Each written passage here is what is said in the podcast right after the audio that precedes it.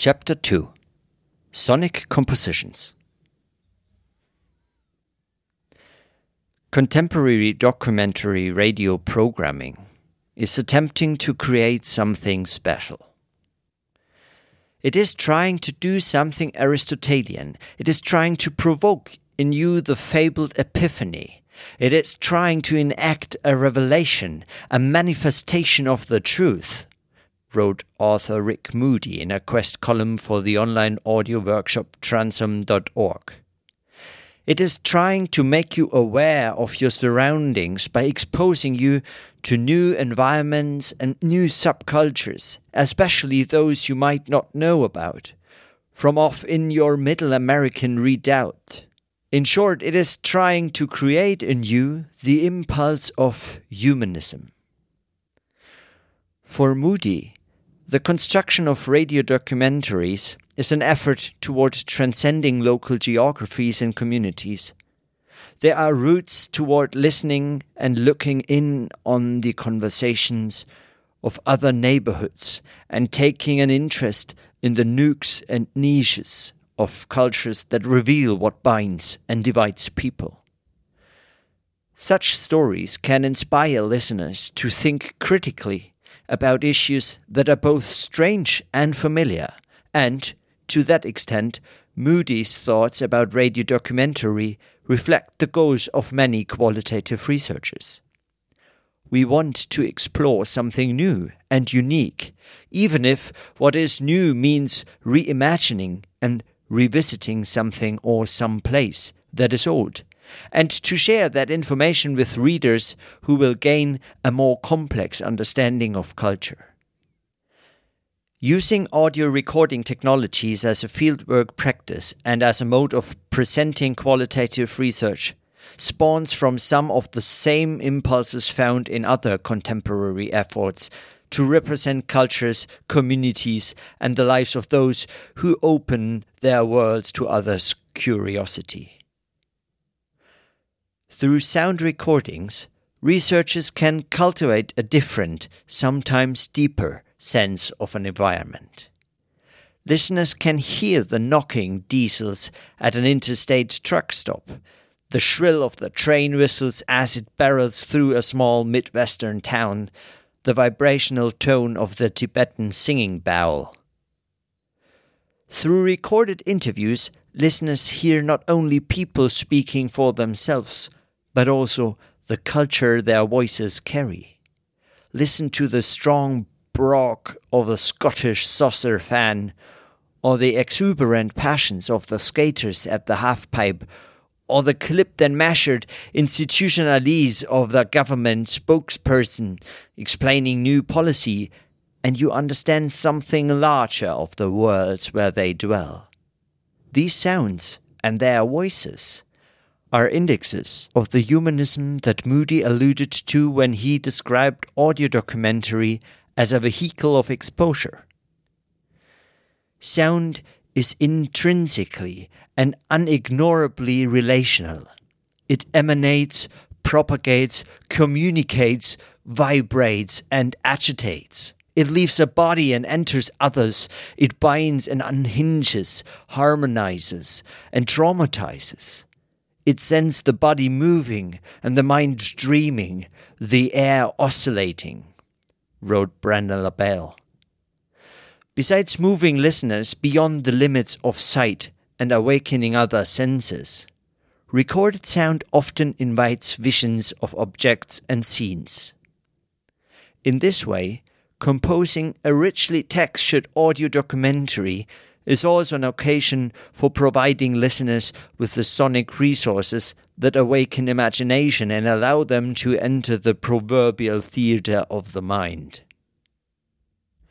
Whether it is a process of creating original sound recordings or using recordings someone else has made, audio based qualitative work offers two major opportunities to researchers. First, audio can foreground the oral world, pushing the audience to listen to their surroundings and contemplate those sounds. Second, using audio in creative ways can engage others to help them hear unique features of the sonic world. The former can add sensorial depth to qualitative studies that has been missing from written accounts. The latter has been a feature of documentary work broadcast on public radio stations and internet sites as Re-Sound producer Roman Mars noted. Quote, I really do think the goal of public radio in particular is to cultivate an engaged and active listeners, he claimed. However, this notion that sound can engage audiences for qualitative work has not been a feature of discourse among qualitative researchers. It is time that qualitative researchers begin to seriously consider alternatives that will inspire active listening in academe and among a broader public.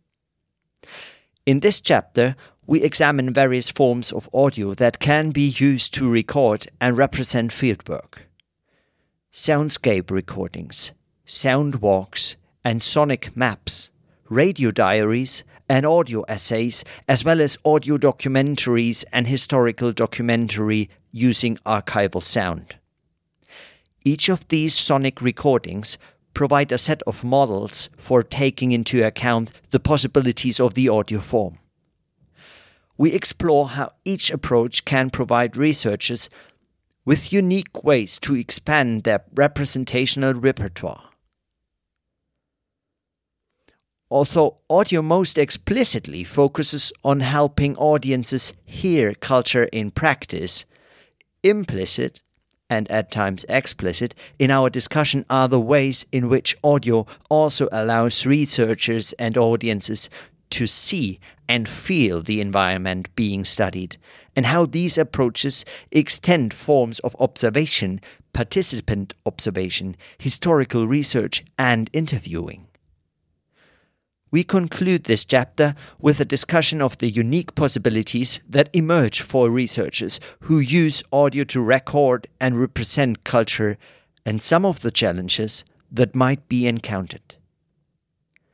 This section explores the various ways in which audio can be used to supplement and complement written accounts. For example, two different products created from the same study, or be used with ethnographic writing in novel ways. For example, public presentations and websites that feature text and sounds we address what might be gained and lost when comparing audio pieces to written accounts. Soundscapes The image of the landscape painter standing in a meadow with easel and canvas in front of him is a familiar one. A sea of black eyed Susans covers the lush green pasture. A stream rolls beyond the pasture. Three cows are drinking from its waters. A blue mountain range lies farther in the distance, and the late afternoon sun throws light on all of it. Our painter is here to record the scene with his palette. Obviously, pigments and brushes cannot capture every detail there are limits to what can be painted. The canvas frames one's vision of the place, in part because the land extends in every direction and no one can paint it all. But this is more than an effort to capture the geography. The painter wants to create a work that conveys what it feels like to be standing in this meadow how the clouds cast shadows over the field, the way sunlight illuminates the distant peaks, and the feel of a breeze blowing through the grasses. Of course, there is more to it than this. The painter carries the brushes, the easel, and the canvas to this meadow, believing this environment is worth showing to others how to capture this light. Will he include the chevron of geese passing through the sky? An image of this place may seem complete to viewers because they are not able to witness the scene firsthand. The painter composes a scene from available elements, selecting what to include or leave out, so that the viewer may sense drama and beauty and feel some larger sense of the spirit of life, perhaps even the spirit of a larger life. The conventions of the landscape painting genre are well known. More than likely, the viewers have been taught to see nature. Yet, when considering the history of landscape painting, one realizes such images are not pure and objective recordings of a scene. They are renderings that emerge from a witnessing of the world and an imagination of a painter who tries to represent something that is, perhaps, ineffable. We offer this brief example because it is worth asking how one might accomplish something of the same through the sonic palette. How would one listen to a scene? How would one compose a soundscape? Soundscapes are acoustic fields that take many forms.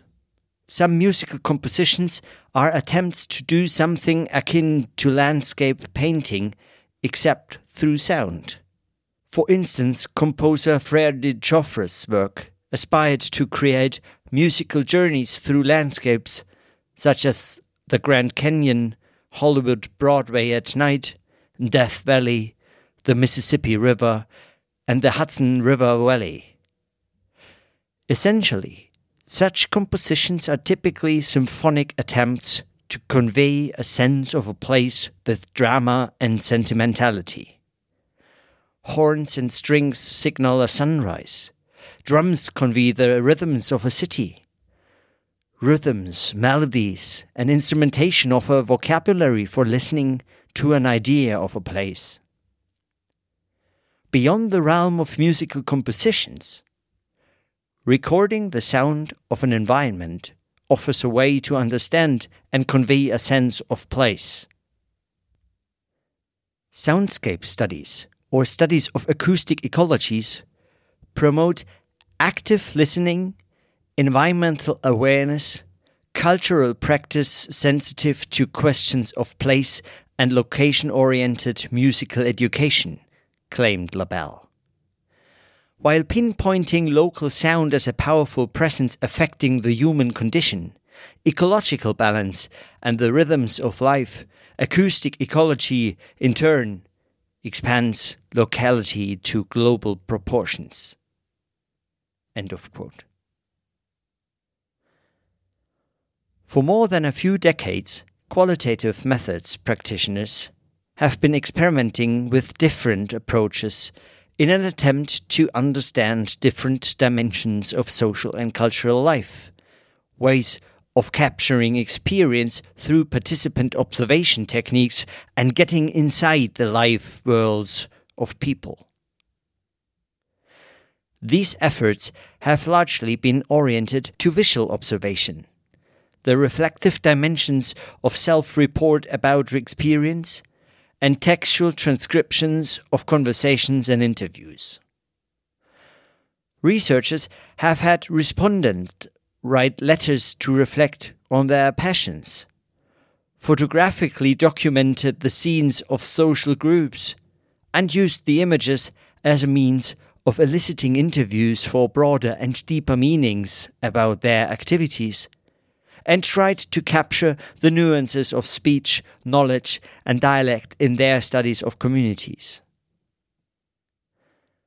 Ultimately, researchers have devised a number of ways to develop critical observation and have extended that information in analysis and in text design for undergraduate and graduate students. Yet, as Paul Stoller noted, ethnographers have failed miserably in the literature when it comes to considering other senses, which might suggest that researchers have also been remiss in the use of senses when conducting fieldwork. Listening more closely to the sounds in public and private spaces can produce richer and more complex engagements with and representations of the people and places studied. Soundscape recordings are the best way to start this oral engagement. However, the use of recording technologies to construct soundscape recordings of an environment or community has not been a feature of the literature that discusses qualitative research methods. We can learn a great deal by studying the sonic environments that emerge from social interaction and the cultures of social scenes.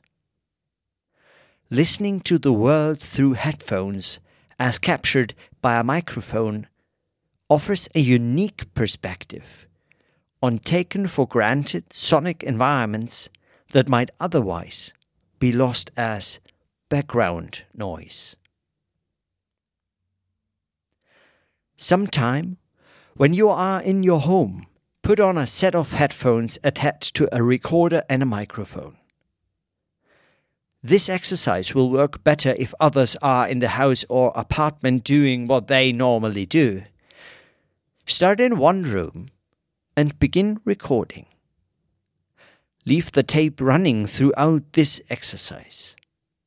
Slowly move through the rooms, opening and closing doors as you go.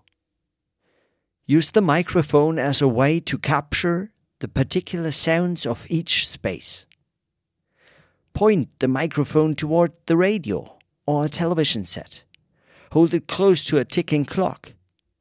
Let it pick up the voices of people talking in another room and listen to their voices become clearer as you move closer.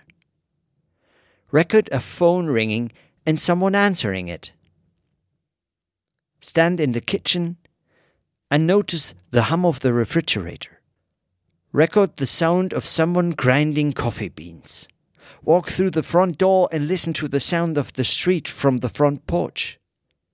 As you do this, you will notice how the direction of the microphone helps to isolate particular mundane household sounds. Sometime after you do this, rewind the tape and listen to the recording.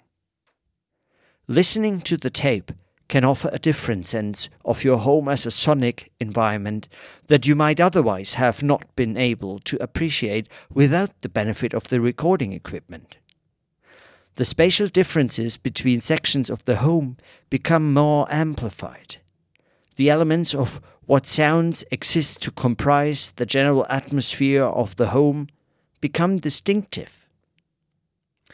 In many ways, Making such a recording fosters a means of focusing attention on what would otherwise not be given a second thought. In his well known essay on mechanical reproduction, critic Walter Benjamin noted that photographs of deserted city scenes made by Eugene Atget around 1900s demand a specific approach, free floating contemplation is not appropriate to them. They stir the viewer. He feels challenged by them in a new way. End of quote. Much the same might be said of recording a soundscape in this way.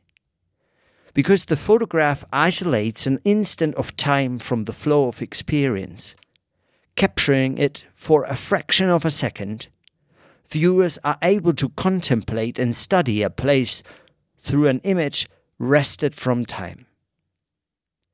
In a similar manner, a recorded sound allows for an oral contemplation of an environment by focusing on recorded sounds. Such recordings detach and amplify the resonance of an environment or a specific place by detaching sounds and magnifying them in such a way that one can reflect on them as sonic images. Try listening to the recording you made of your home in this way. If possible, listen in a darkened room wearing headphones. it is likely the experience will allow you to recollect the auditory experience of your home in great detail and depth, as a combination of sound and image.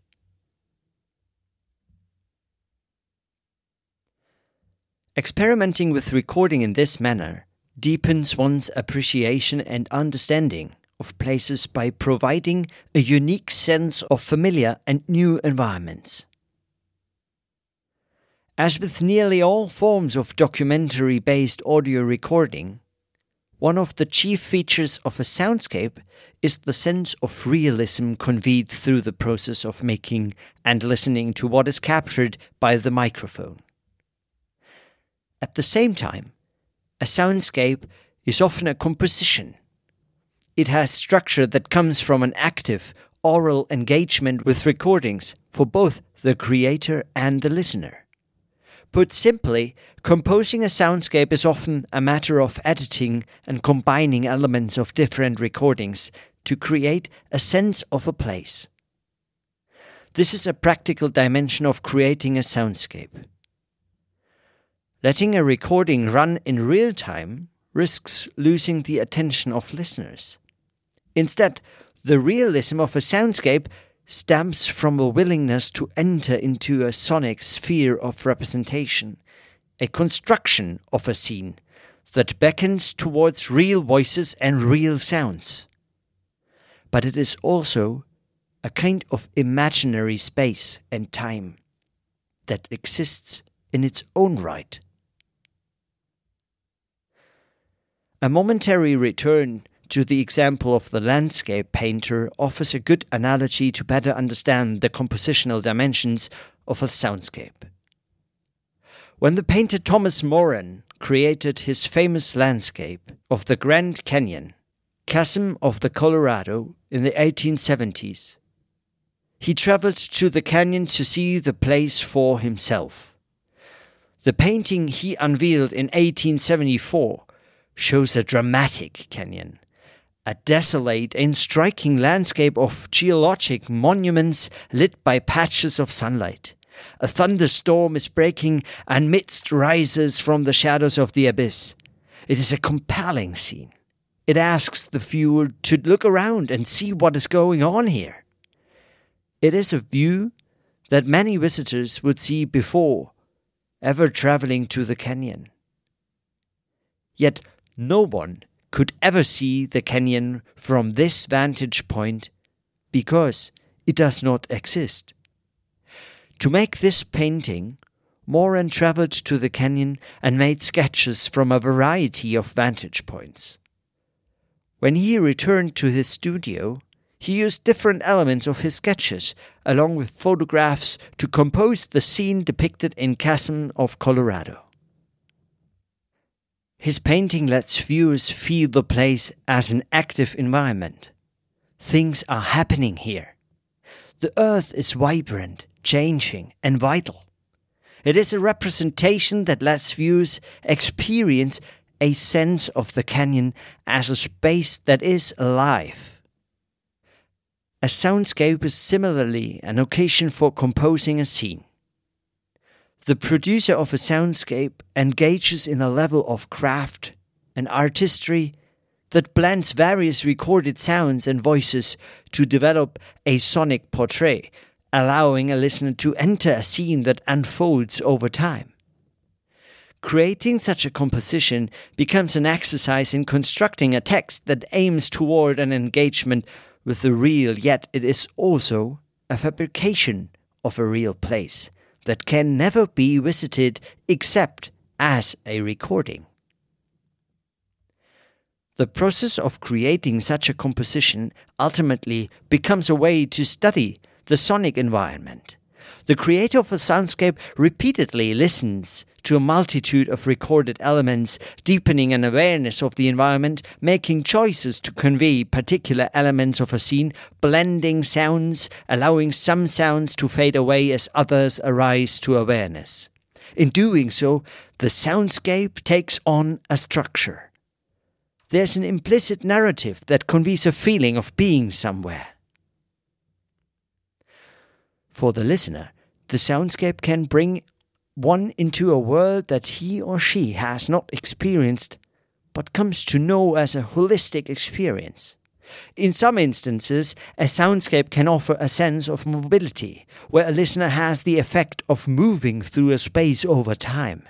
It is important to remember that such audio compositions have the characteristics of what John Fiske described as participatory producerly texts. Rather than have a singular authoritative narrative structure that leads a listener or viewer along a narrow path of specific meanings, or require one to possess or develop certain qualities or competencies to find any value or meaning in a text. A producerly text assumes that listeners, readers, or viewers already possess the qualities and strategies that will allow them to engage in and find a variety of meanings in a composition. The creator of a producerly text does not put meaning into the text but rather assembles a multitude of voices within it that Bakhtin calls heteroglossia, wrote. These voices cannot finally be pinned down in a hierarchy of discourses, for different readers can listen more or less attentively to different voices. The reader makes his or her text out of this waving of voices by a process that is fundamentally similar to that of the writer or producer when she or he created the work out of the multitude of voices available in the culture. End of quote. The composition of multiple voices is a feature of many forms of audio documentary work. In this instance, soundscapes are compositions that call attention to this process of production and listening. Soundscapes are open to multiple meanings and are sources of knowledge and pleasure for a listener. Listeners again recognize that they have an active role in making sense of what they find in a soundscape. They bring a level of imagination and self interest to the experience. The soundscape is a moment where the theater of the mind stages scenes that encourage listeners to locate themselves in a world of once real and imaginary, consisting of and encompassed by recorded sounds woven together into a complex rendering of an environment that they witness and understand as an elsewhere through listening. Most soundscape recordings consist of sounds recorded in public spaces, and they allow listeners invariably to travel into other worlds. For instance, the favorite Chicago Sounds website indexes popular sounds drawn from public places, such as the L and Metra trains, the Lake Michigan shores, and street performers. Some soundscapes are attempts to capture events, such as the Barrett Golding's Rainbow Family, an audio collage of the Rainbow Family of Living Light, a gathering of more than 20,000 people who make a temporary community in national forests in Idaho or Montana. Sometimes the soundscape allows for an unexpected entry into the spheres of private life. For example, sound artist Lars Spuybroek designed a traffic noise barrier near Eindhoven in Holland as part of a broader sonic project. The barrier shielded the residents from traffic sounds, but Spuybroek wanted to reverse the sense of the public and the private by recording household sounds, people watching TV, shouting at their children, vacuuming, running showers, having sex, and transmitting those sounds to drivers who could tune in via a local radio network. In all of these examples and others, the soundscape functions as a mode of production that parallels some of the same ethnographic goals that inspire participant observation. That is, the documentarian, like the participant observer, seeks to build an interpretation of various social and cultural domains. The process of creating and listening to a soundscape, however, begins with an oral interest in and exposure to a social life, and registers the significance of sound and the ways audiences experience and make sense of worlds where they live or those they are curious to understand differently. On a pragmatic level, the soundscape teaches listeners about recording and composing sounds. They are exercises in listening, capturing the sonic dimensions of the world with recording equipment and editing these elements into a composite that reveals something interesting about places and people. Soundscapes are in many ways a kind of audio verite that requires producers and listeners to observe with their ears rather than their eyes. It is a form that asks listeners to pay attention to details of acoustic environments and make connections that reveal the aural texture of place and people.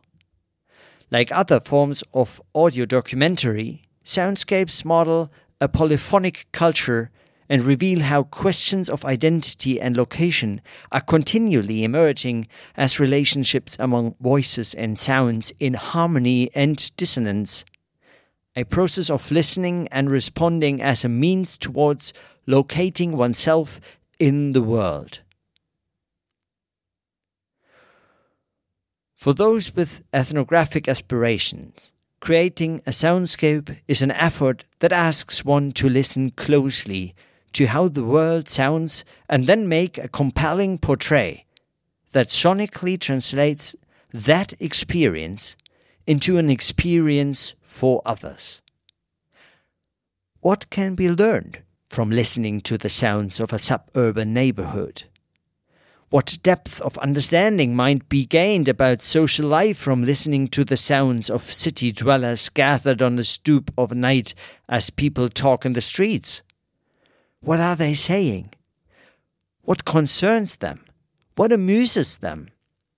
What do the sounds and voices of daily life in a public school tell listeners about institutions, socialization, and authority? Take a microphone and a recorder into an airport or a bus station and try to discover the meanings of modern mobility. Where are people going? What do they expect to find there? Soundscapes allow listeners to travel too. What do they want to find out when they arrive? Soundscapes not only entail listening to places for knowledge and understanding of how people live, they also allow listeners to cultivate a way of hearing places.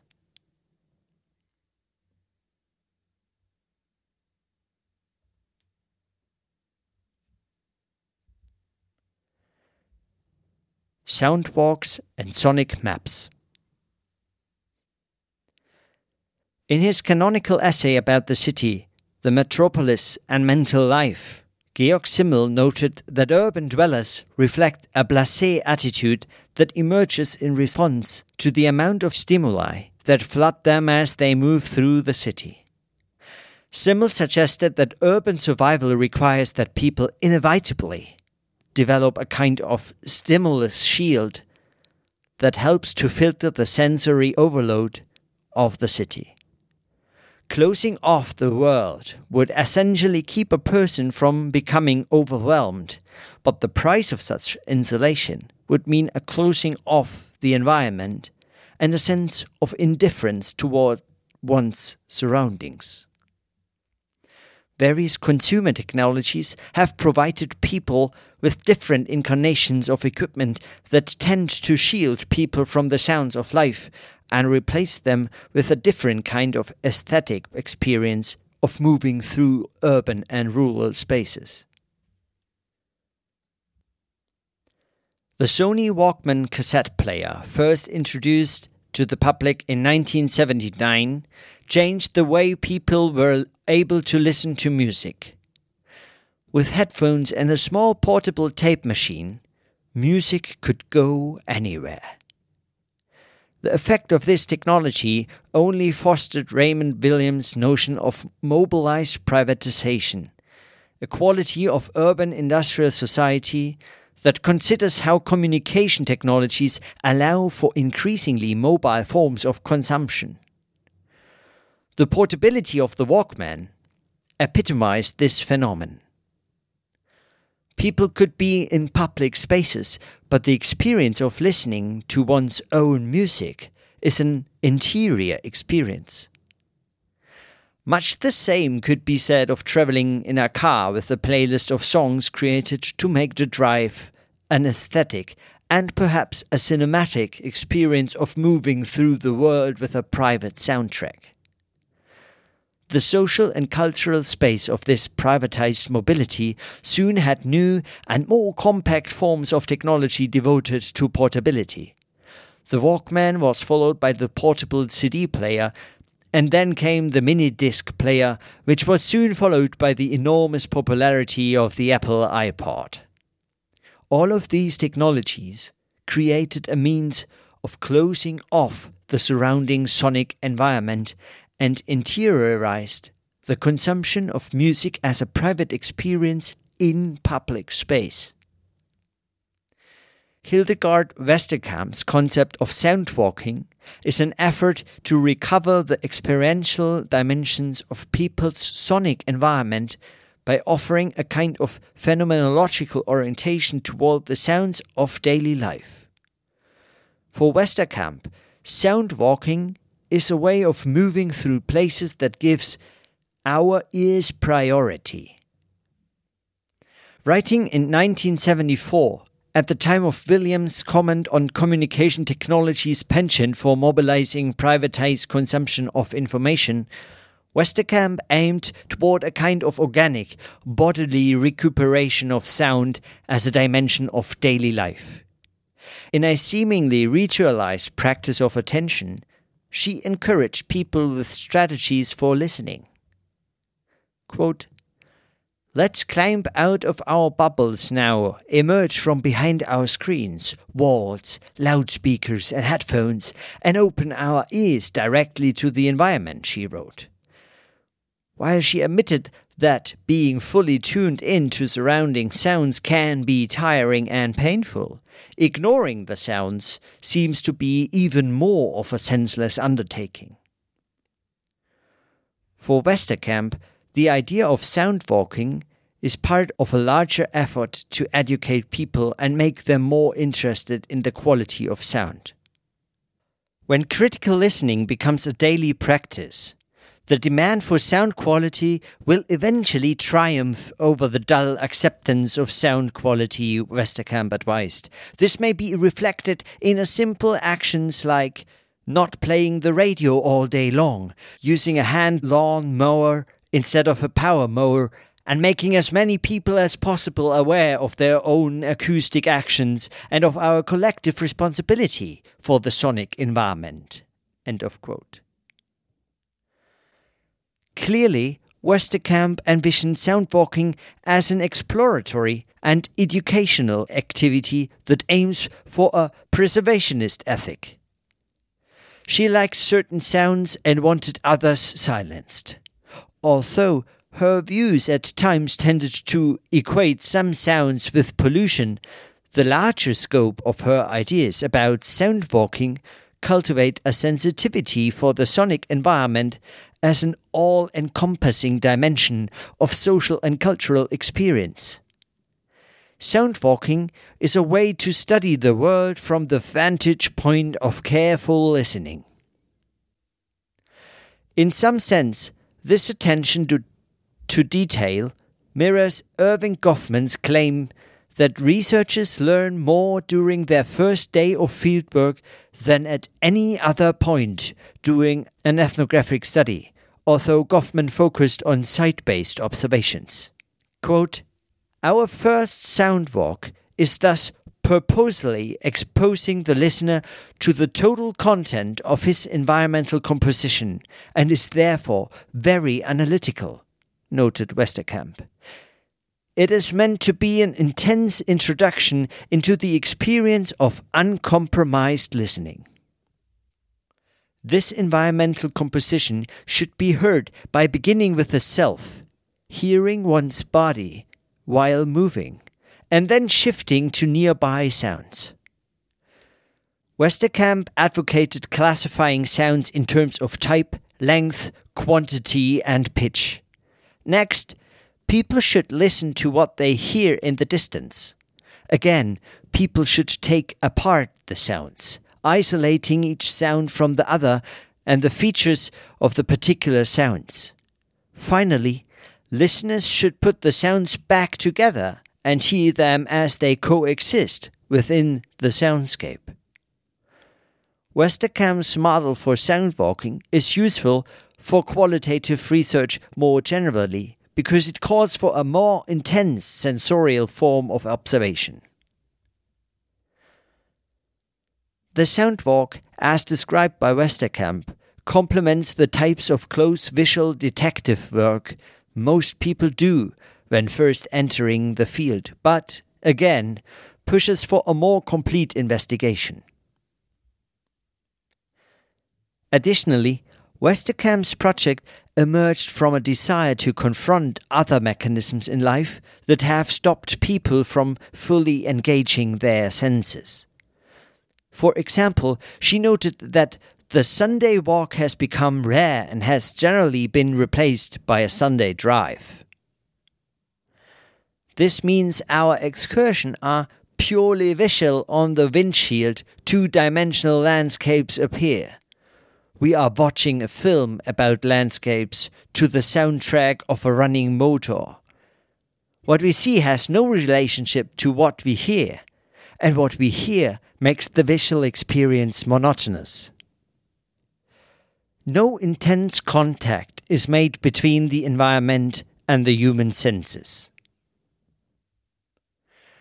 Although Westerkamp's description of the soundwalk clearly emphasizes sound, the focus on walking, in addition to starting by listening to one's body, signals that she advocated a more complete sensorial engagement with the spaces in which people dwell and through which they move. In the three decades since the development of portable sound technologies that promote the mobility of music, privatized experience and consumption, and the absence of such technology in the soundwalking experiments proposed by Westerkamp. We want to consider how mobile audio technologies make possible a whole realm of exciting documentary based audio projects that encompass mobility and recorded sound. In particular, we are interested in the alignment of this portability with creating soundwalks and sonic maps that provide people with another way of using privatized listening for sociological, pedagogical, and aesthetic audio projects. Soundwalk recordings clearly emerge from this type of phenomenological connection with one's sonic environment, especially through the important inclusion of soundscape recordings as part of a quality soundwalk. However, unlike soundscape recordings and Westerkamp's soundwalk, soundwalk recordings usually include narrative elements that help signal a clear purpose and, at times, a clear plot. Soundwalks, like soundscape recordings, tend to be recorded in public spaces and have been used by a number of different individuals and groups for a variety of purposes.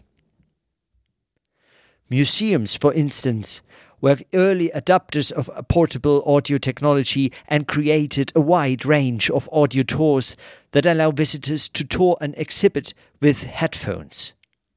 Typically, visitors who take audio tours are given a map of an exhibit that indicates stopping points where they then can look at an object or a display while listening to a narrator describe what they are seeing. In recent years, with proliferation of MP3 players such as the iPod, the concept of the audio walking tour has expanded well beyond the walls of museums. Various entrepreneurs and organizations have created a variety of walking tours of neighborhoods, historic sites, and business districts that can be downloaded as a series of MP3 files into an iPod.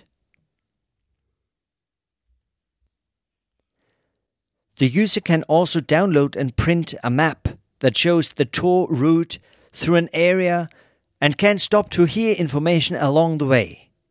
For instance, a company called Audio Steps offers downloadable walking tours of San Francisco, Sacramento, Philadelphia, Washington, D.C., New Orleans, London, Bath, and Bristol. In Philadelphia, visitors can download the Constitutional Audio Walking Tour, which covers more than 15 historic sites and attractions on a tour that lasts 75 minutes and takes visitors on a 1.25 mile journey past the Liberty Bell, Independence Hall, and the National Constitution Center.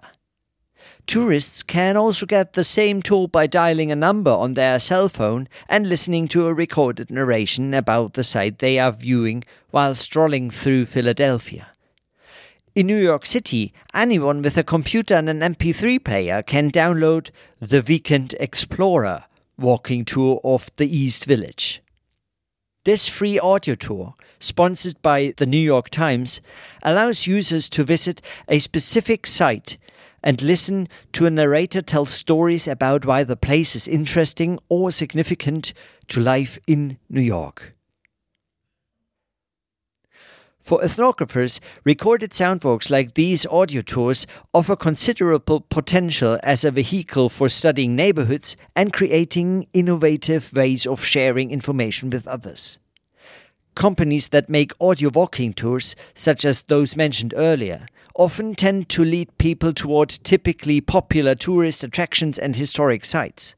In other words, the technology is often used as a way of delivering conventional information about a place and the kind of history that we might normally read in a guidebook. We suggest expanding the idea of the recorded soundwalk beyond the predictable index of sanctioned sites and scenes. Instead, recorded soundwalks can be an avenue toward understanding the lives and events of people, neighborhoods, and places not included in official histories nor identified by historical markers. For example, a researcher studying gentrification in an urban neighborhood could conduct interviews with residents who are moving into the neighborhood as well as those who are being pushed out due to rising housing values and rent increases. These interviews can then be incorporated into a series of sound files along with an interpretive narration that could be downloaded and used as a basis for visiting the same neighborhood and hearing the commentary of those who either once resided there or who currently call the place home. In a similar vein, recorded soundwalks offer a mechanism toward providing alternative histories of places already inscribed by historical markers and discourses. The public projection works of visual artist Krzysztof Wodiczko offer a useful point of departure for considering the potential of recorded soundwalks. Wodiczko Public's projections use existing architecture as a surface for projected images meant to incite discussion and debate about political issues. For instance, at the domed Centro Cultural Theater of Tijuana in Mexico, where a documentary about the history of Mexican civilization has screened daily, Wodiczko created a projection based on the theme of undocumented Mexican workers who illegally cross the border in search of work. His projection used the image of a Mexican worker with his hands clasped behind his head as if being arrested by the US Border Patrol. The idea behind this projection is to reinterpret existing architectural space toward other areas of cultural life and practice. In the same way, recorded soundwalks can be used to create alternative tours of public spaces by offering histories other than those sanctioned by cities and governments. Such projects allow different constituencies to offer alternatives to the dominant narratives that tend to colonize interpretations of urban and natural landscapes. For instance, the Soundwalk company describes its project as audio tours for people who do not normally take audio tours.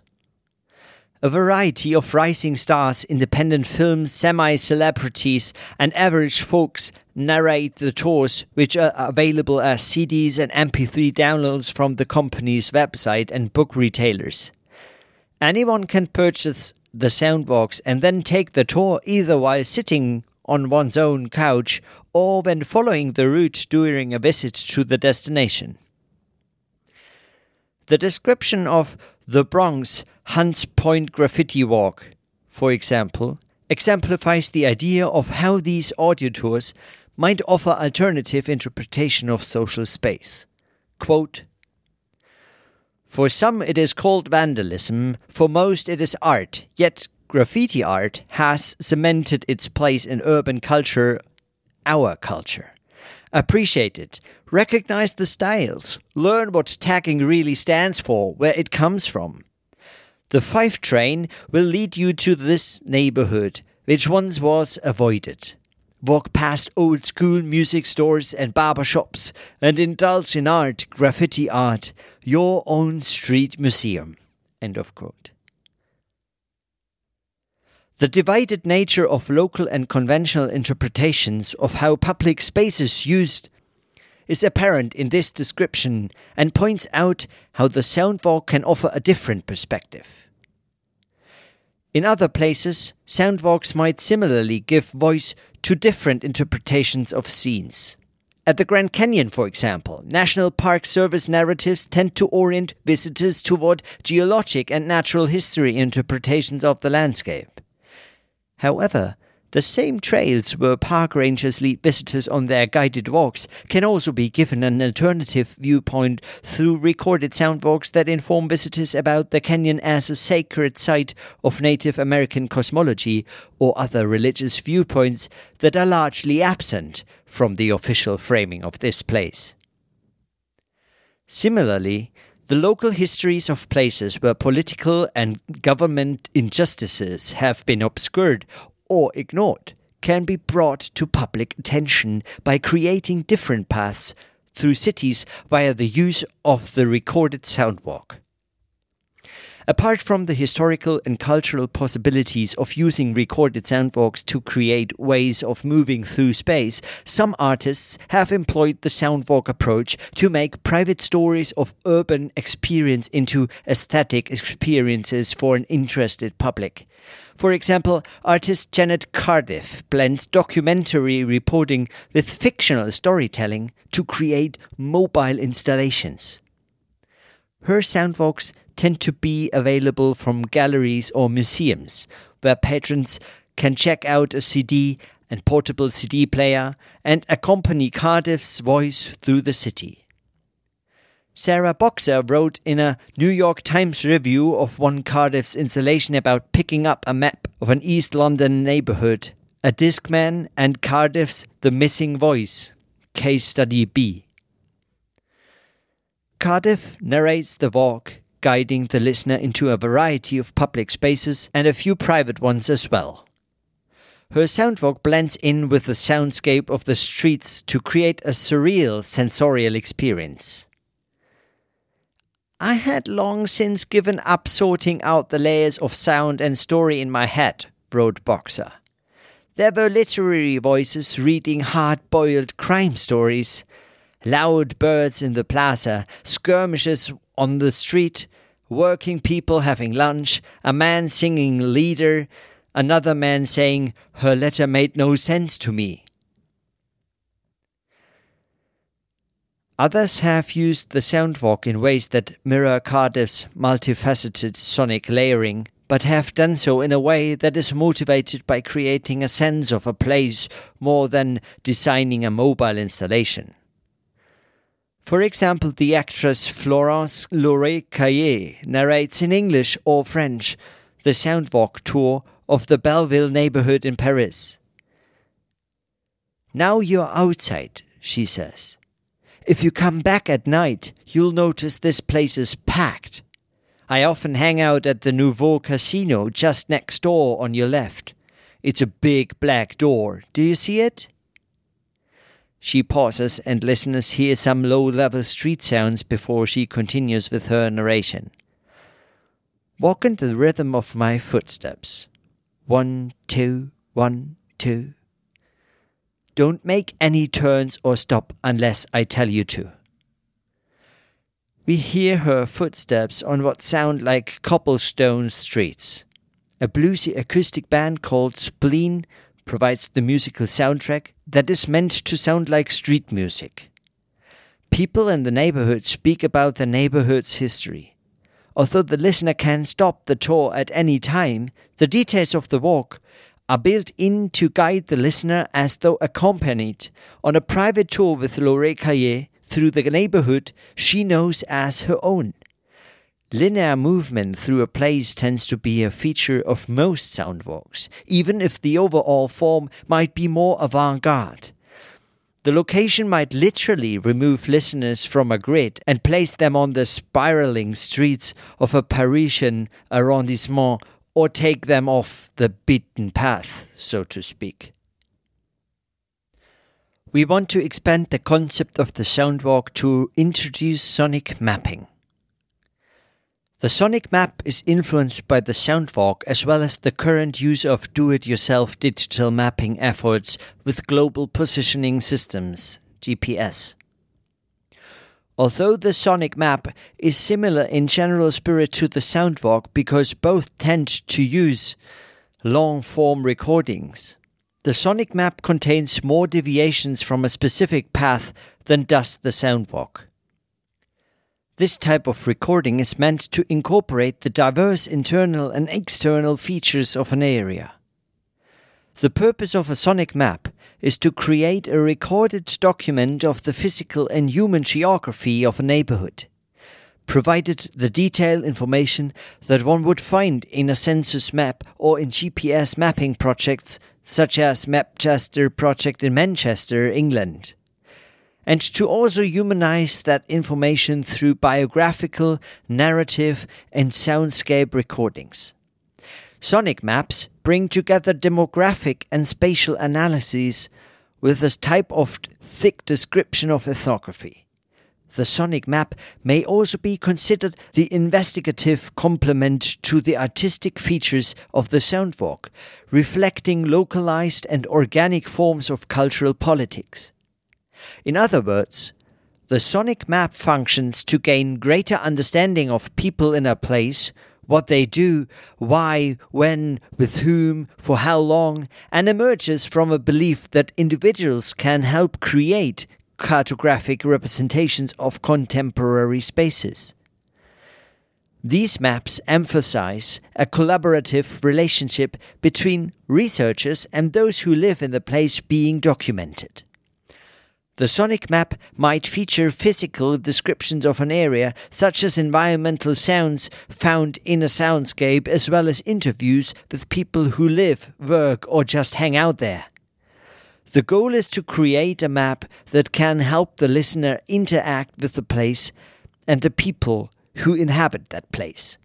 In this way, the sonic map offers audio descriptions of how people work and live what they remember about the history of the place, and what it is like to be part of the contemporary scene.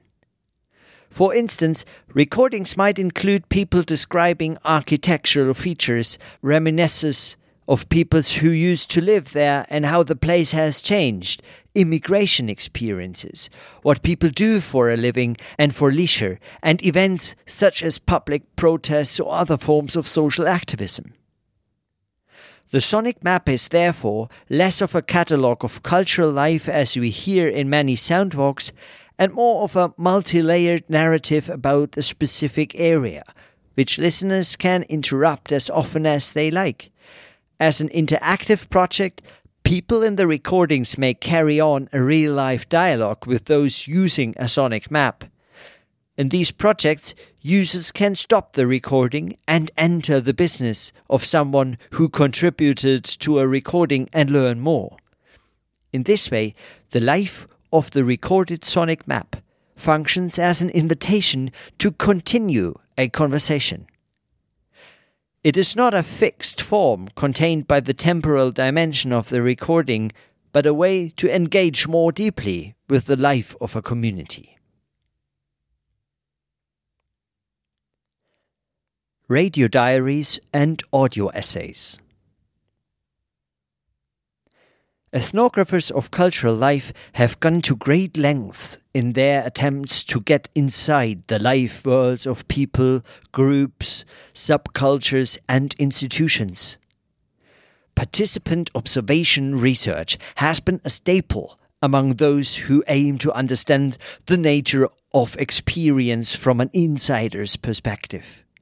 In different ways and through different techniques, Ethnographers have experimented with the concept of self reporting as a means of creating texts that allow audiences to consider how different people make interpretive sense of their experience.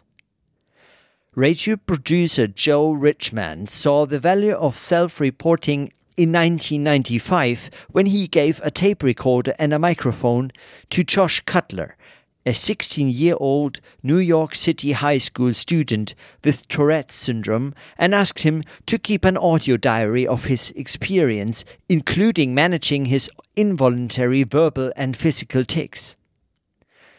Josh recorded more than 40 hours of tape. In addition to recording his own thoughts and everyday actions, Josh recorded the sounds of his friends and family members as they negotiated and learned about his disease. Richman then worked with Josh to produce a 15 minute story for National Public Radio, NPR, and it became one of the most commended works in public radio, helping initiate a new form of cultural production that was especially appealing to youth. If the Soundwalk and Sonic Map emerge at the intersection of sound art and documentary reporting, the radio diary reflects a connection between documentary and oral history. To some extent, Cutler maps the emotional space of Tourette's, providing an alternative to the mapping of physical space we hear in the Soundwalk or Sonic Map. Quote, Recording these diaries made me realize something important. I'd never really talked to anyone at school about Tourette's, said Josh. Talking in this way showed me that people were interested and did care. End of quote.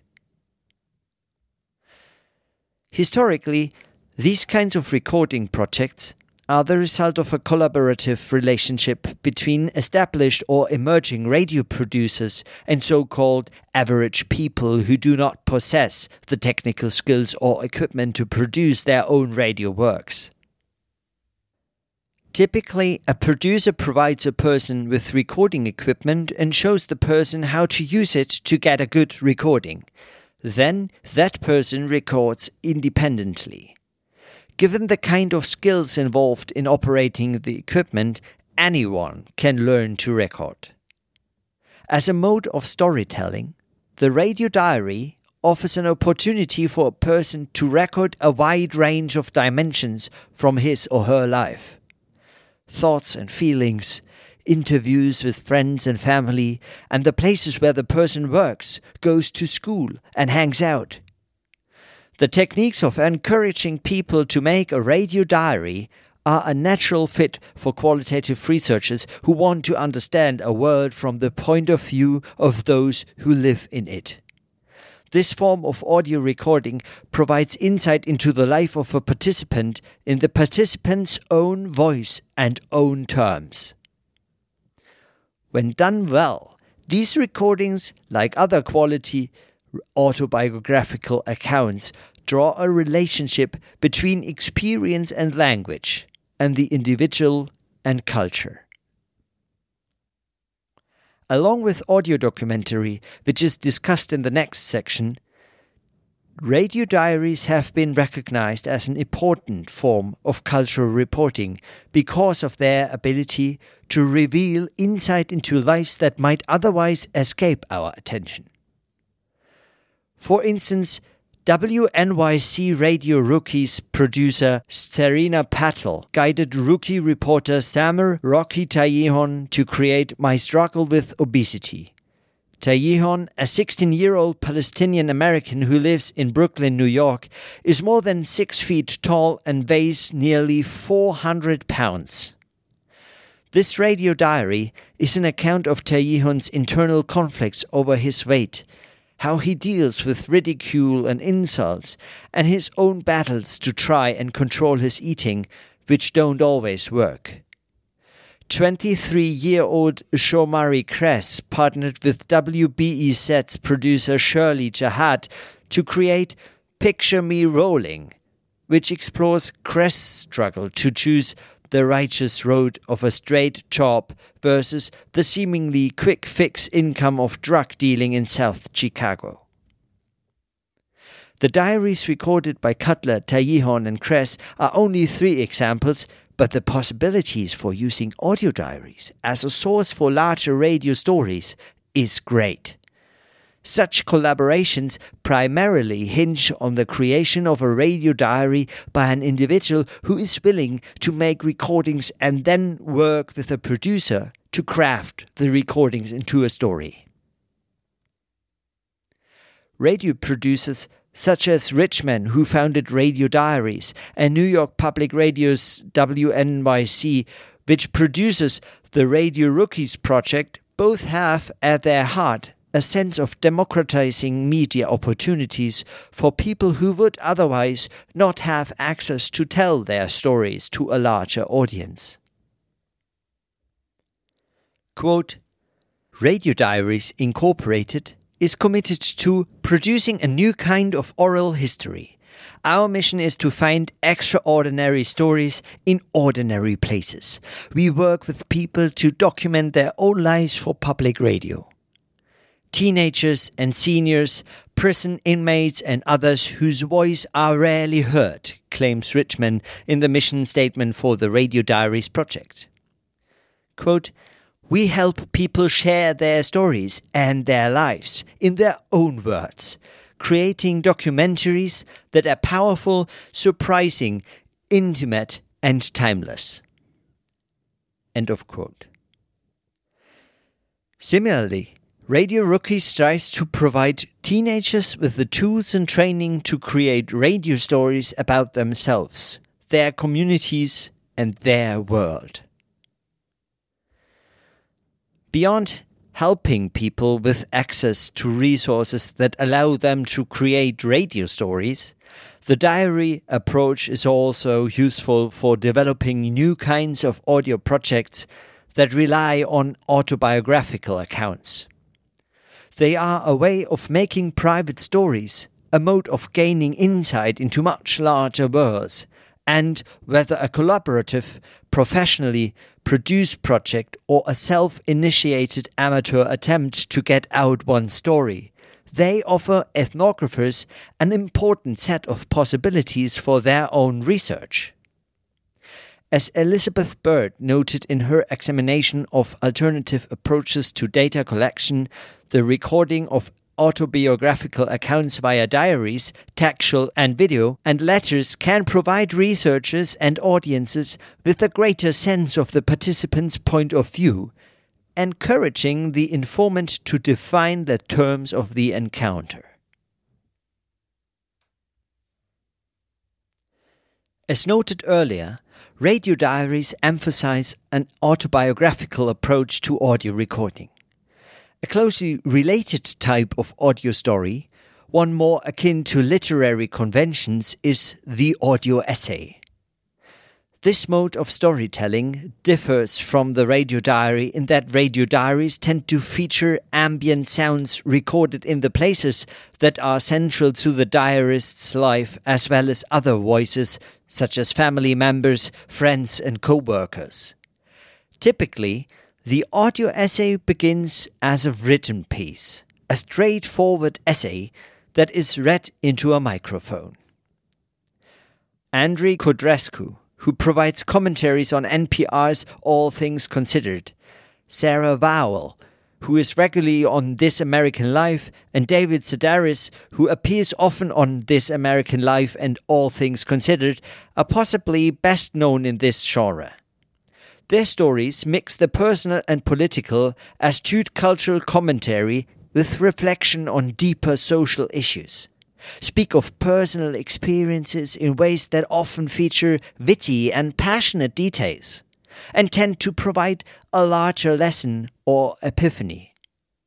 Of course, these are all well known and successful writers, and their recorded essays are a way of extending their work into a new medium. But audio essays can also develop beyond the sole voice reading into a microphone. An essay can take the listener to emotional levels, for instance, through the layering of sound or music.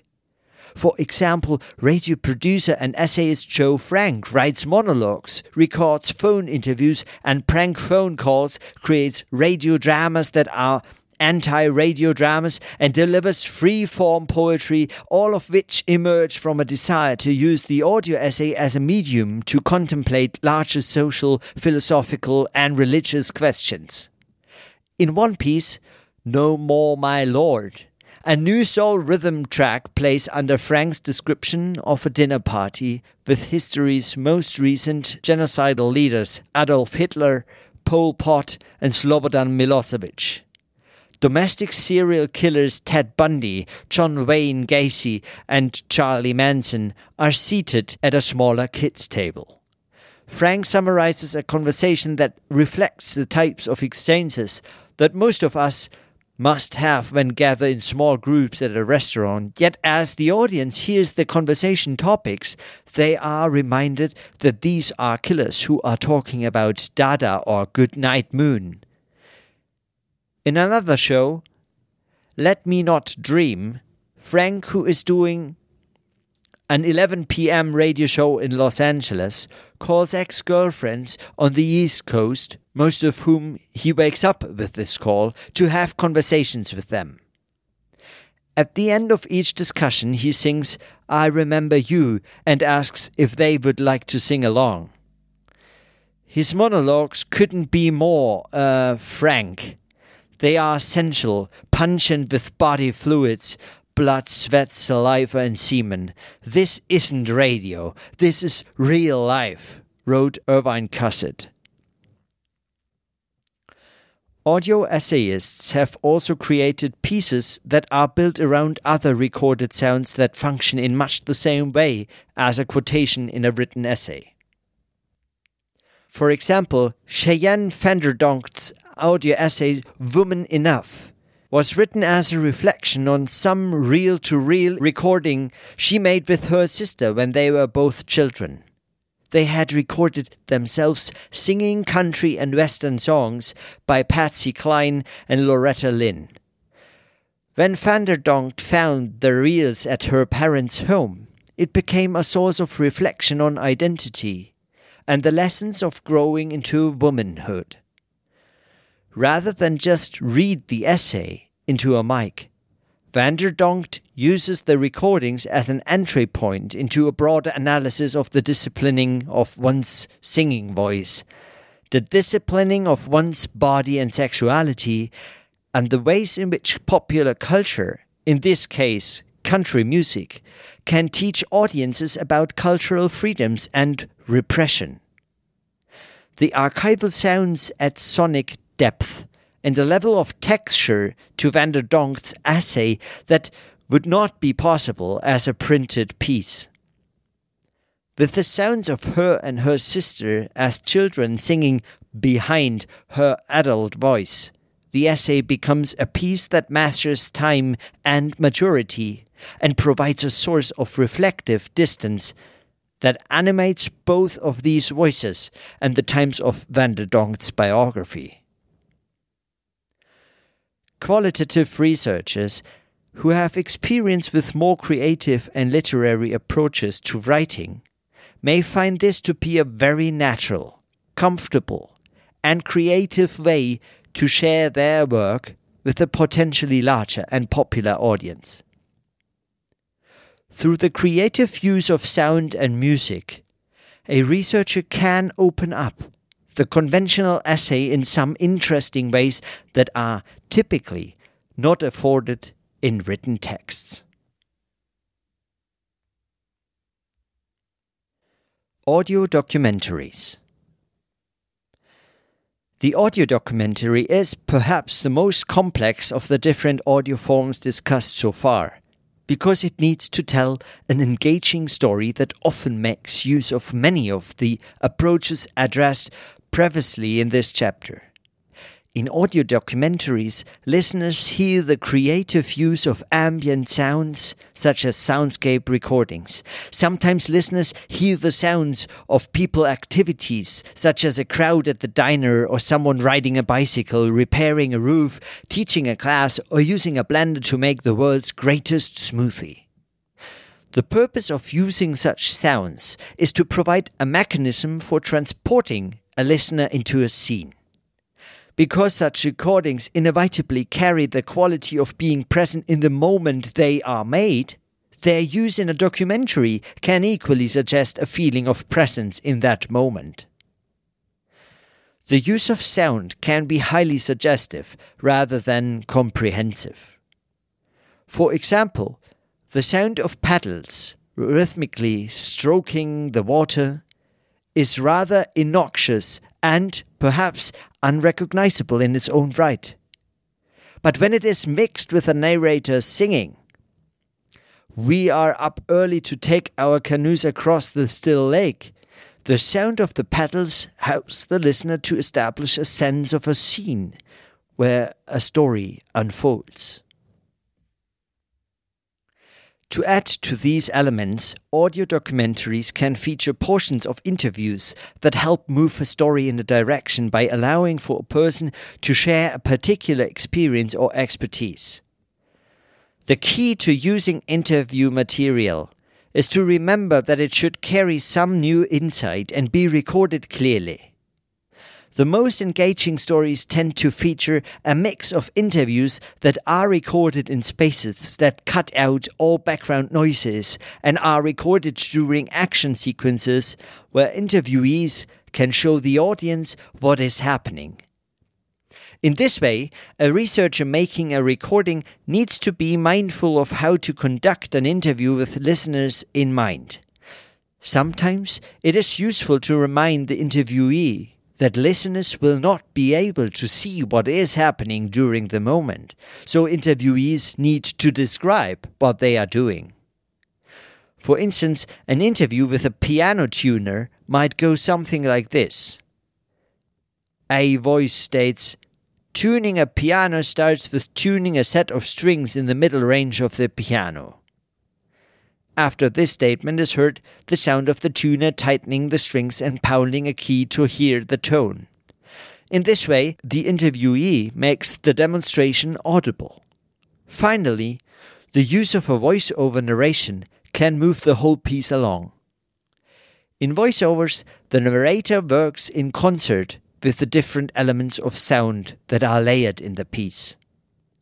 A narrator often works best when used economically bridging different elements and allowing a sense of direction that carries listeners from scene to scene.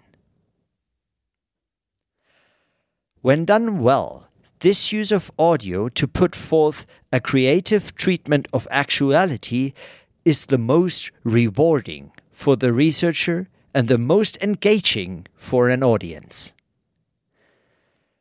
Ideally, a documentary possesses a depth of research or proximity to its subject, observes Stephen Smith, managing editor with American Radio Works. Documentaries convey a rich sense of character and detail or a substantial body of original investigative material that simply aren't heard in the majority of public radio reports. This form of storytelling, as we noted in the first chapter, is most clearly connected to the kinds of work most ethnographers do when conducting fieldwork, in that it requires a greater investment of time in a place with other people. Instead of interviewing, observing, and engaging in participant observation, the audio documentary involves recording all of those modes of data collection. As with qualitative studies more generally, the amount of time spent working on a particular project is dictated by the project itself. Drawing from our own work marks Jim's Grave, a piece about fans who make a pilgrimage to Jim Morrison's grave at Père Lachaise Cemetery in Paris, used recordings that were gathered at different times over several years. The 12 minute finished work, however, has the effect of all of these voices and sounds occurring in a singular time frame. Whereas Daniels Blessed, a story about St. Francis of Assisi Festival for the Blessing of the Animals in Chicago, was created from two weeks of recordings, with the bulk of the interviews being recorded in a single day at three different services. Neither the length of the piece nor the time in the field defines an audio documentary. As Smith noted, the documentary's depth of research or proximity to its subject sets it apart from other types of audio pieces.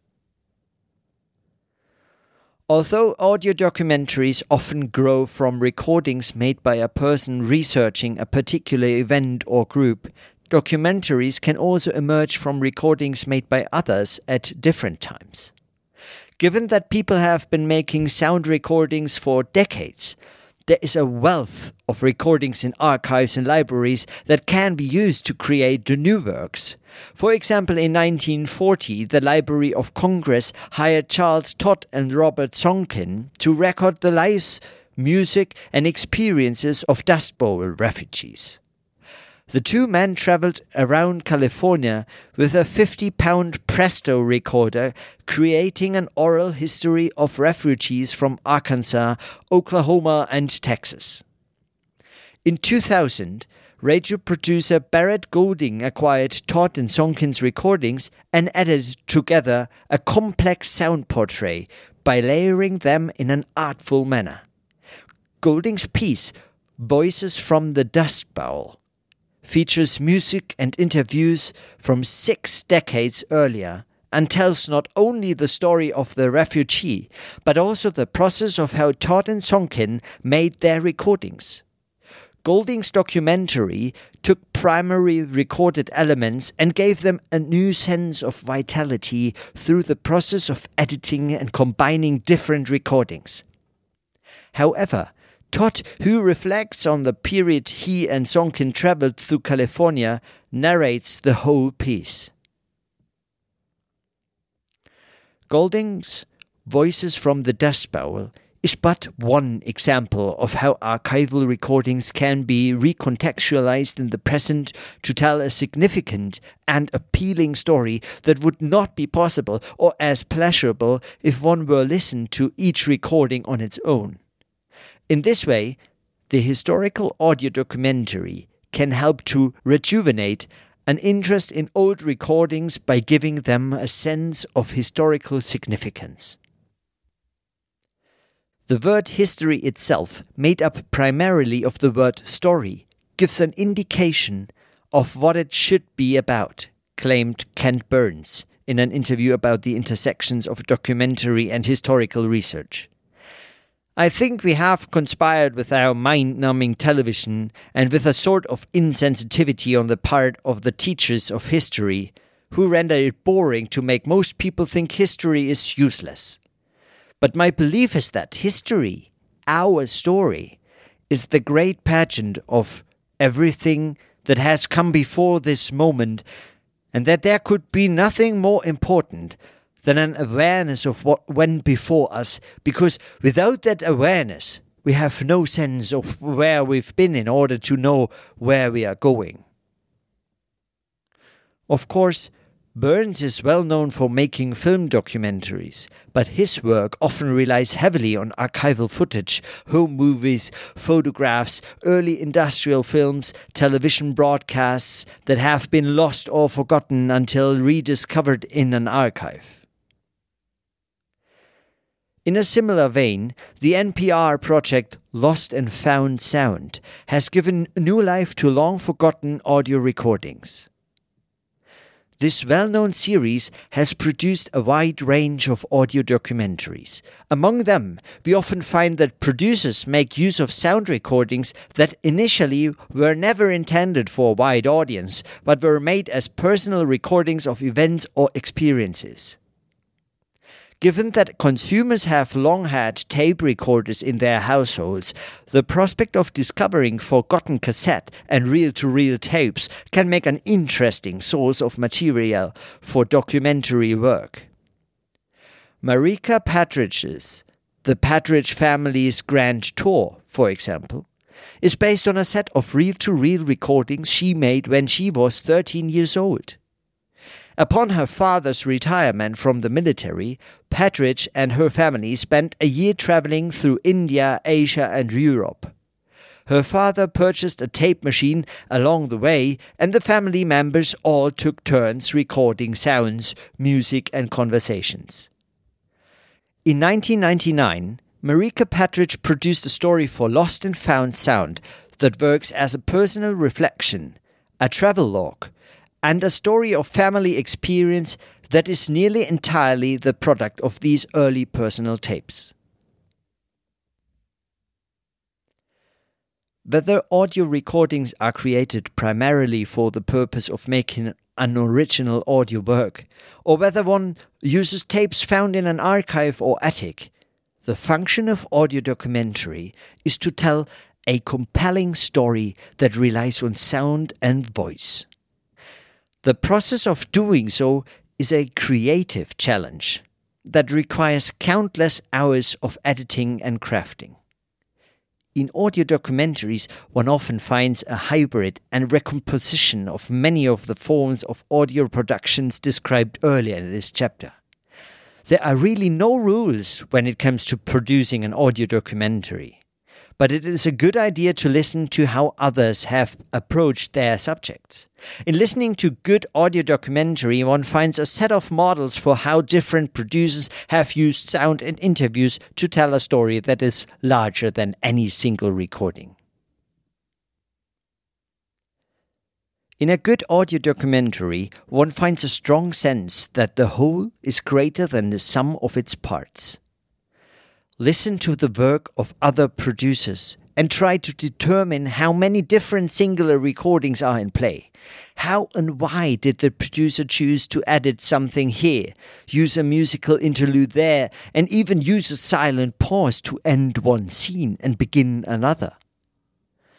By critically examining the works of others, one is better able to build a repertoire of skills and techniques that help make one's own audio works resonate deeply as informative and aesthetically interesting.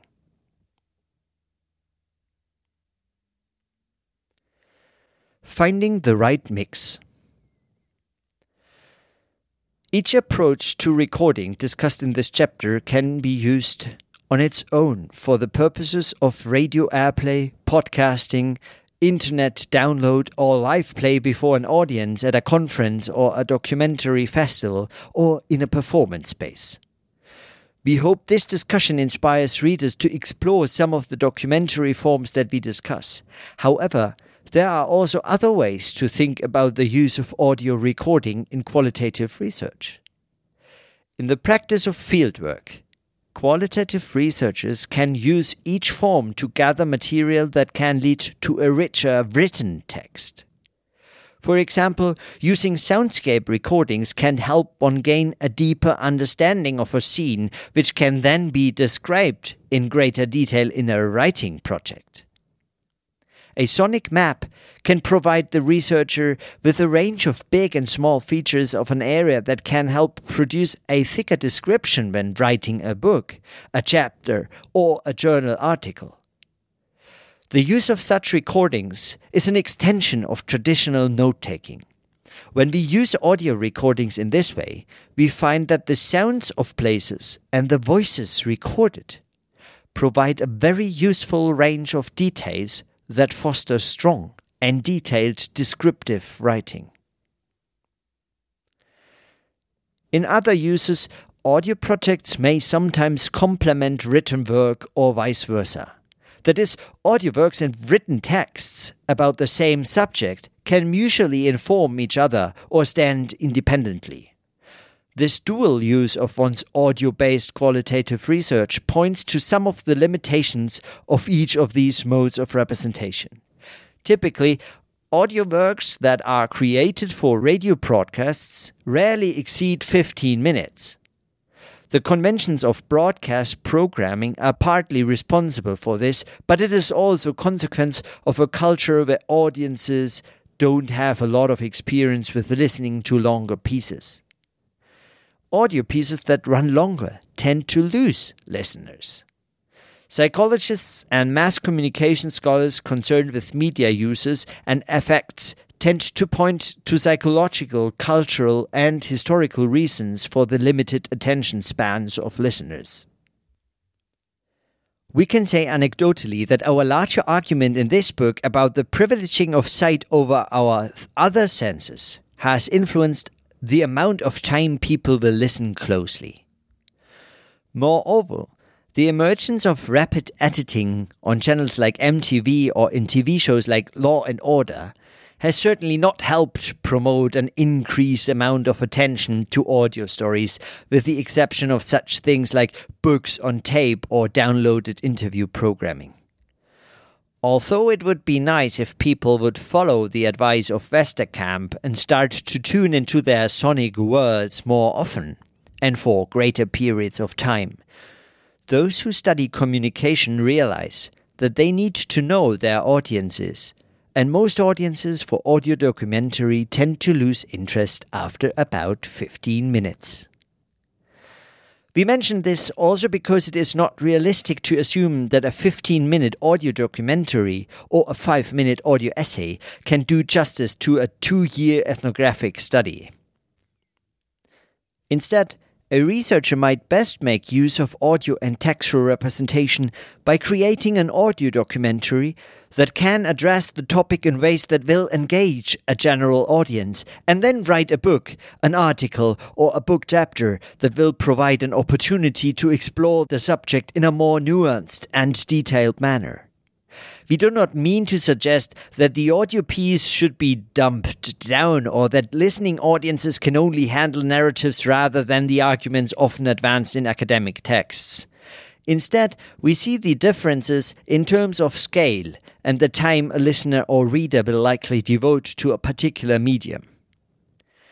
Sound and print each have differing sets of conventions and expectations, and researchers should be attentive to the distinct modes of expression offered by each. There are some good examples that demonstrate this relationship between audio work and written texts. Sandy Tolan's radio story, The Lemon Tree, was produced in 1998 as part of a series called World Views Voices of Ethnic Identity and broadcast on Fresh Air. In this 38 minute audio documentary, Tolan tells the story of the difficult friendship between an Israeli woman and a Palestinian man who, at different times, occupied the same house. Eight years following the broadcast of this radio documentary, Tolan published an extended non fiction account called The Lemon Tree An Arab, a Jew, and the Heart of the Middle East. The book was a finalist for the National Book Critics Award for Nonfiction in 2006 and won a 2007 Christopher Award given by the Christophers to applaud various media that recognize and represent the highest values of the human spirit. In this case, the radio documentary served as a seed that spawned the larger story told in the book, and both relied on the same initial audio research. Audio can also be used in conjunction with other presentational forms. For example, new media software technologies such as Flash have extended how scholars can share their work, a sonic map, for example, can be combined with more traditional and avant garde forms of qualitative studies in new media and web based environments. A website can feature an actual map, a detoured map, or a do it yourself GPS map that can be zoomed in and out to show photographs, drawings, graffitis, and other features as well as the sonic map. Using technology, the sounds can work in conjunction with other artifacts that the researcher thinks are important in learning about people in a place at a particular time. Finally, audio complements written work. Scholars who do not work in departments that acknowledge production based work, often referred to as a creative work, for promotion and tenure need to publish in scholarly journals or with reputable presses. At this point, there are few peer reviewed outlets for qualitative audio work, although that is something researchers can help change. Liminalities, a journal of performance studies, is one peer reviewed journal that has used its online status to extend opportunities to produce and engage in a variety of, non traditional, for example, not solely written work. The lack of peer reviewed outlets connects to another issue that should be considered by qualitative researchers who want to use audio either to complement or supplement more traditional forms of fieldwork time. Of course, most of the approaches described in this book will take longer than writing qualitative work because, in addition to doing the fieldwork, one must be dedicated to spend extra time recording and editing. The time it takes to do this work is a rewarding experience Editing can be a wonderful endeavor in the art of listening and crafting as one gets lost in the sounds and listens repeatedly to a particular recording in an effort to produce an aesthetically compelling and informative piece. Of course, it is also important to remember that the recorder can capture the sounds of a participant's life, but the activities may be altered because of the presence of the recorder.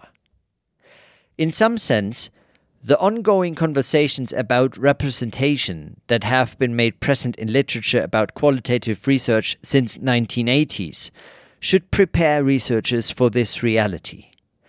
However, the research production dualism has created a range of questions that surround documentary work that leads many to believe that researchers don't always transfer what they've learned about qualitative studies to documentary work. On one hand, one's subjective voice is always going to be present in a qualitative study. On the other hand, it would be naive to think that the documentary production process is value free and not a factor in the final audio production. So much of what we do is staged, noted Roman Mars. Quite frankly, it's pretty hard to sound natural in a studio with a mic in your face.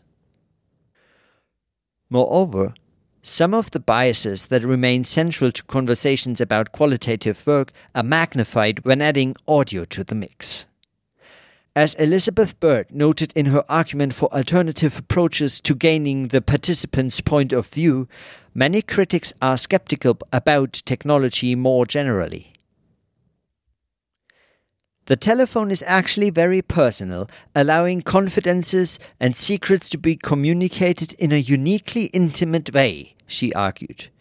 However, too many ethnographers decry telephone interviews as impersonal and lacking in intimacy. This concern emerges from classic social science assumptions that confronting the respondent can weed out inaccurate responses or can push respondents who prefer not to answer particular questions. Bird wants us to consider how the telephone can be considered as more than simply a poor substitute for face to face interactions, but instead can create greater opportunities to understand others, in part by eliminating some of the pressures that accompany face to face interviews. Given this important framing of technology as a tool for ethnographers, researchers need to consider how they use the telephone when recording audio. It is important to note that there is also much disagreement among audio documentarians about the tools and storytelling techniques one can use to engage listeners. I know producers who will never do a phoner, said Mars about the use of recorded telephone interviews or actualities gained through telephone interviews. But I think the sound of someone's voice over the phone is incredibly comforting and familiar. He added that interviewing people on the telephone can increase the participants' comfort. People are used to talking into phones. Mics have a way of freezing people up. So, in addition to reflecting the sometimes problematic privileging of face to face interviews that also exists in literature about qualitative research methods, Mars's observation allow one to consider the important issue of technologies and their effects on the interviewing process. Again, researchers should not be naive to the influence of the recorder on people's actions. Of course, as any ethnographer knows, the more time one spends with one's participants, including writing field notes, the more comfortable the participant becomes, provided the ethnographer can establish trust and rapport. The same is true when sound recording technologies are introduced to the study. If the recorder is constantly present, the participant will begin to forget about its presence. A final challenge that needs to be considered is the relationship between recording technologies and mobility. It is difficult to write field notes if one is carrying a mic and a recorder.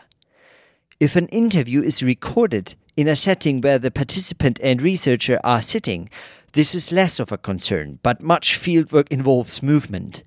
Researchers should still record notes in the field and write reflective field notes each day in addition to transcribing notes. This can help create context via narration in a piece and can help if the plan is both to record an audio piece and to produce a written text.